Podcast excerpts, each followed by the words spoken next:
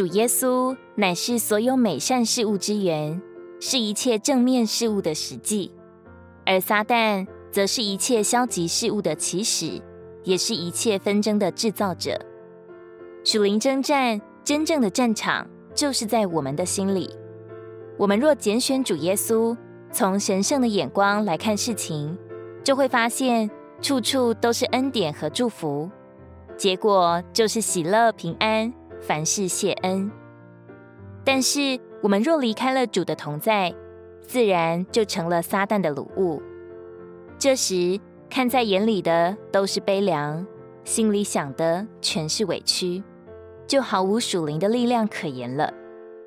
世人皆说，换个角度就是一片蓝天，而我们要说，转到灵里，进入神圣的眼光和心肠里，就是一切难处的解答。其实都不是什么问题了。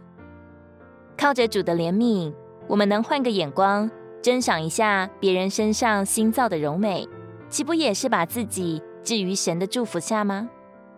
我们要有永远的神圣的眼光，而不是来自地上的眼光，照着有限的视力来看事情。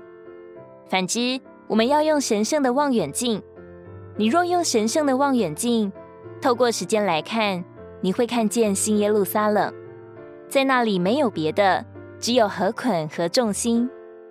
这样，我们还要埋怨吗？还要记恨吗？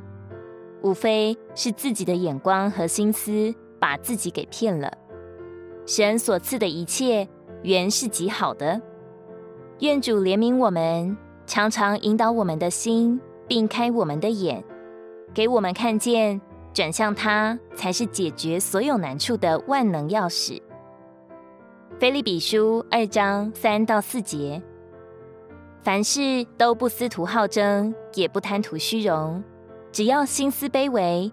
个人看别人比自己强，个人不单看重自己的长处，也看重别人的。